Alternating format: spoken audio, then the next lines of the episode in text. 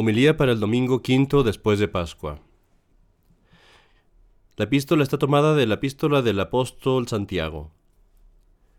Carísimos, sabéis de poner en práctica la palabra de Dios y no solo escucharla, engañándoos a vosotros mismos, porque quien se contenta con oír la palabra y no la practica, este tal es parecido a un hombre que contempla en un espejo su rostro y no hace más que verse y se va, y luego se olvida de cómo es.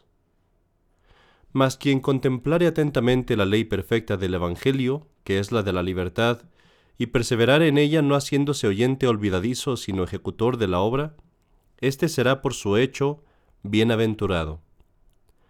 Que si alguno se precia de ser religioso sin refrenar su lengua, antes bien engañándose a sí mismo, su religión es vana. La religión pura y sin mancha delante de Dios Padre es esta visitar a los huérfanos y a las viudas en sus tribulaciones, y preservarse de la corrupción de este mundo. El Evangelio está tomado del Evangelio de nuestro Señor Jesucristo según San Juan. En aquel tiempo dijo Jesús a sus discípulos, En verdad, en verdad os digo, que cuanto pidiereis al Padre en mi nombre os lo concederá. Hasta ahora nada le habéis pedido en mi nombre. Pedidle y recibiréis para que vuestro gozo sea completo. Estas cosas os he dicho usando de parábolas. Va llegando el tiempo en que ya no os hablaré con parábolas, sino que abiertamente os anunciaré las cosas del Padre.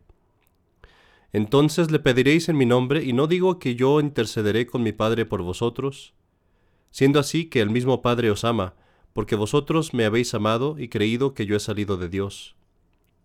Salí del Padre y vine al mundo. Ahora dejo el mundo y otra vez voy al Padre. Dícenle sus discípulos, ahora sí que hablas claro y no en parábolas.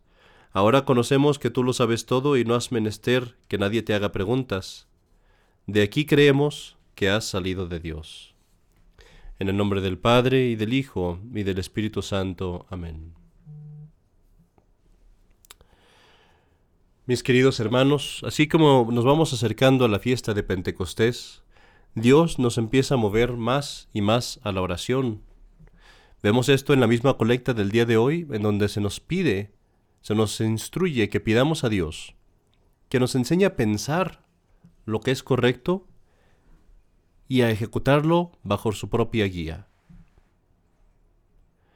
Se nos está pidiendo pues el aprender a orar.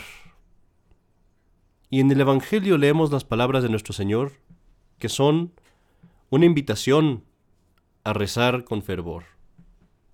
Porque mira la promesa que Dios nos hace.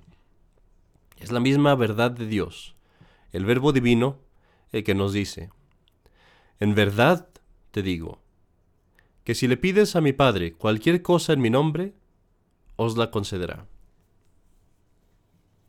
Se nos promete que Dios nos dará cualquier cosa en el nombre de nuestro Señor Jesucristo. Pero así como esta promesa es muy grande, Muchos de nosotros podríamos tal vez decirnos, bueno, yo he estado pidiendo y pidiendo y pidiendo por esto o por aquello, y a mí no se me da.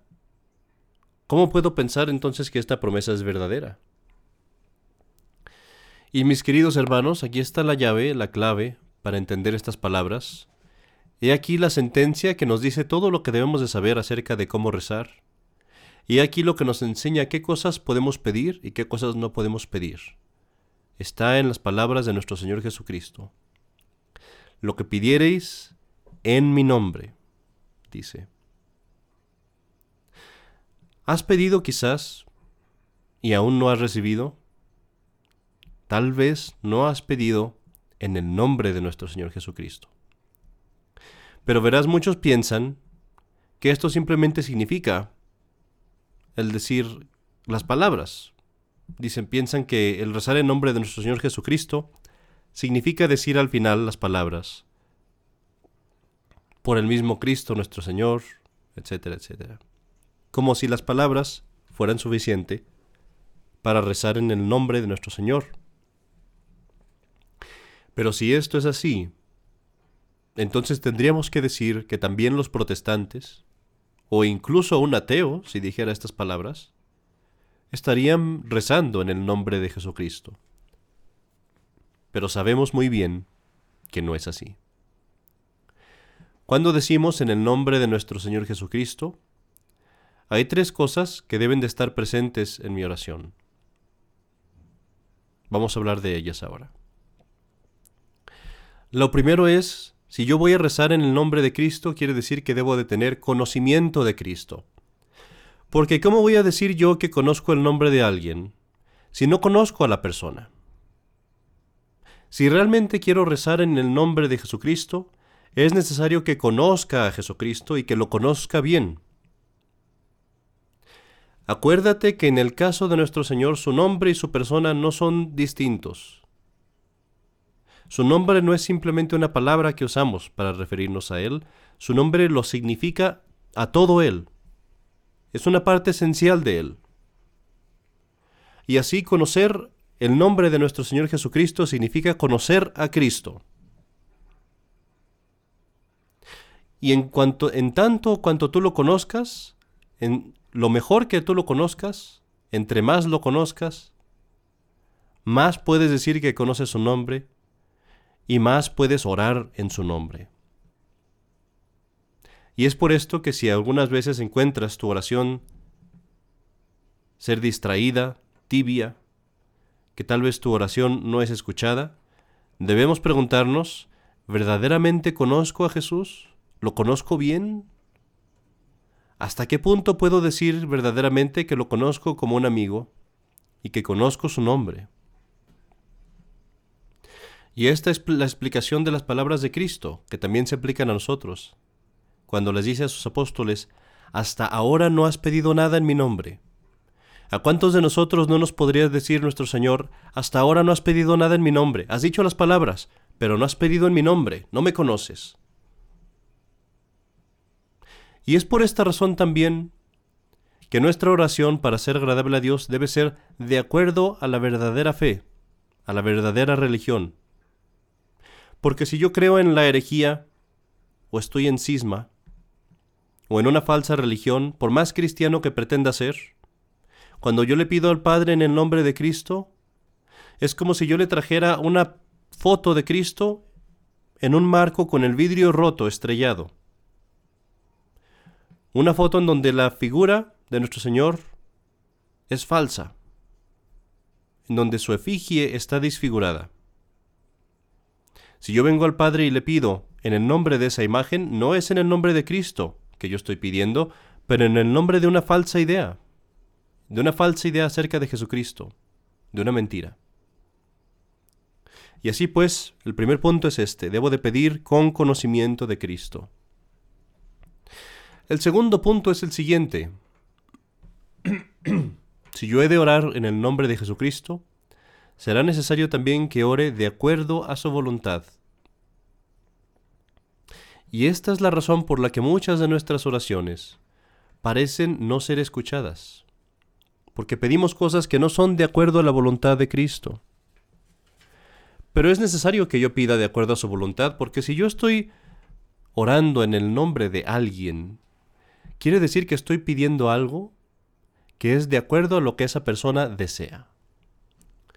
Yo no puedo venir a un rey o a un emperador en el nombre de mi pueblo o en el nombre de mi propio rey y pedir o exigir algo que es contra la voluntad de mi pueblo o de mi rey a los cuales yo represento. Si yo vengo y estoy hablando en el nombre de alguien, quiere decir que estoy hablando de acuerdo a los deseos, a la voluntad de esa persona. Soy un representante de esa persona. Y así pues, si yo me presento a Dios pretendiendo que oro, que pido, en el nombre de nuestro Señor Jesucristo mismo, aquella cosa que estoy pidiendo debe de estar en los deseos, en la voluntad de mi Salvador y mi Redentor.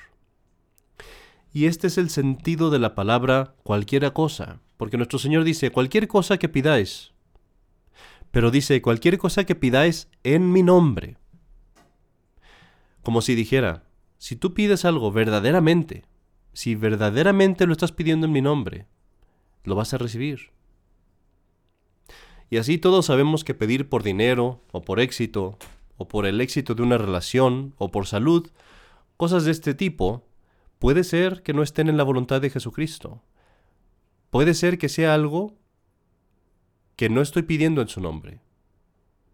Y así, dependiendo de eso, será que lo recibiré o no lo recibiré.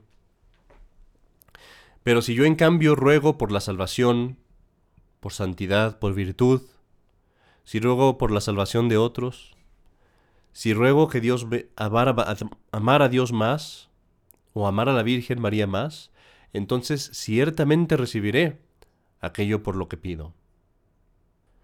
San Agustín da un ejemplo muy bueno de esto. Dice, El pequeño te pide con lágrimas que le coloques sobre tu caballo. ¿Le escuchas? ¿Le complaces? ¿Eres firme o complaciente? ¿Por qué te niegas? ¿Qué te mueve a negarle eso? Sin duda alguna tienes buena intención, ¿quién puede dudarlo? Porque tú guardas para él tu fortuna. Pero ahora que es niño todavía, aunque llore, no lo colocas sobre tu caballo. Todo lo que posees, tu casa y lo que hay dentro de la casa, la tierra y lo que hay en la tierra, todo lo conservas para él y no obstante, a pesar del lloriqueo, no pones al niño sobre el caballo. Que llore cuanto quiera, que llore todo el día, no le escuchas. Y no le escuchas por misericordia.